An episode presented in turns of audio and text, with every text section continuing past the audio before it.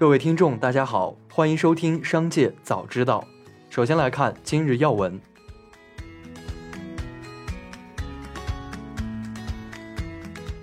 十一月二十九日晚间，北汽福田汽车股份有限公司发布公告：二零二二年十一月二十九日，公司获知北京市第一中级人民法院于二零二二年十一月二十九日作出民事裁定书，裁定宣告北京宝沃破产。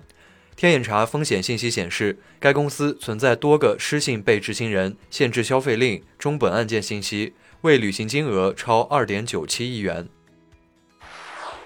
知情人士称，印度塔塔集团正与苹果 iPhone 代工厂商伟创谈判，希望以最多五百亿卢币（约合六点幺二六亿美元）的价格收购伟创在印度唯一的制造工厂。知情人士还称。如果未能与伟创达成收购协议，则塔塔集团可能还会考虑与其成立合资企业。一起来关注企业动态。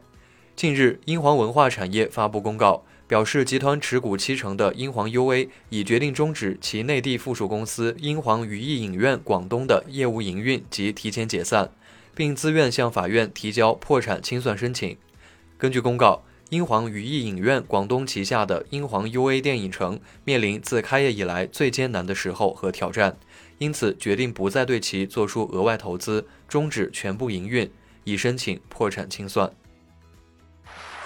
知乎发布2022年第三季度财报显示，知乎第三季度总收入为9.12亿元，同比增加10.7%，平均月付费会员达1090万人，同比增加99.5%。经调整净亏损为二点五一亿元，而二零二一同期为一点一二亿元。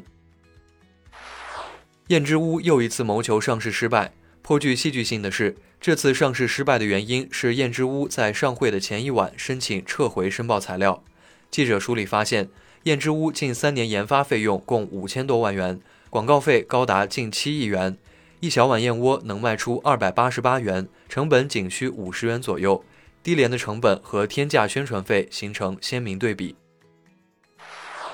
十一月三十日，贾跃亭在社交平台发文回应 FF 任命中国 CEO 陈雪峰为 Faraday Future 全球 CEO。贾跃亭表示：“我非常高兴地看到，继董事会的合格化调整完成后，本次的管理层调整将帮助 FF 进一步拨乱反正，重回正轨。”作为创始人，我们必须反思过去，彻底改正错误，并着眼未来，把全力推动 FF 九幺 Futurist 交付作为第一目标。现在，我们距离这一目标仅剩一步之遥。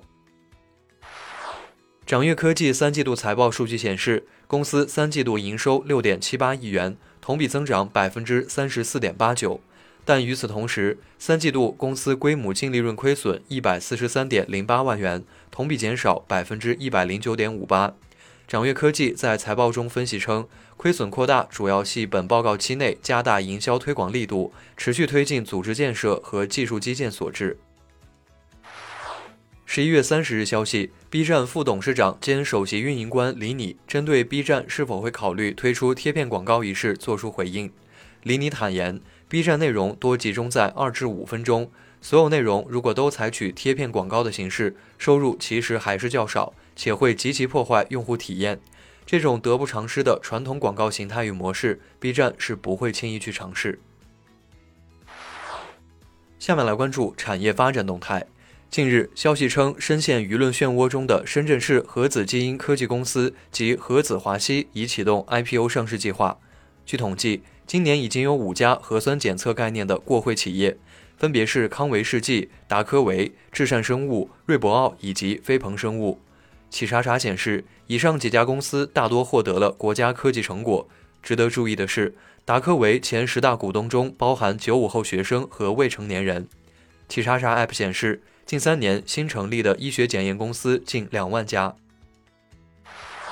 近日，国家邮政局发布快递服务国家标准征求意见稿。征求意见稿最大的变化之一是首次明确投递次数，且特定情况下送货上门可额外收取费用。快递服务主体应对上门投件快递提供至少两次免费投递。征求意见稿的意见反馈截至时间为二零二二年十二月六日。研究报告显示，未成年人互联网普及率达百分之九十六点八。尽管八成以上未成年人和家长知道青少年模式，但设置过的不到五成，实际运用中还有改进升级的空间。百分之二十的未成年网民对于防范网络诈骗、信息泄露、网络谣言等没有概念。报告建议，尽快颁布《未成年人网络保护条例》，严厉整治涉未成年人的诱导性消费打赏、网络社交陷阱等，同时加强探索未成年人特质识别认证技术，完成未成年人身份识别机制。以上就是本次节目的全部内容，感谢您的收听，我们明天再会。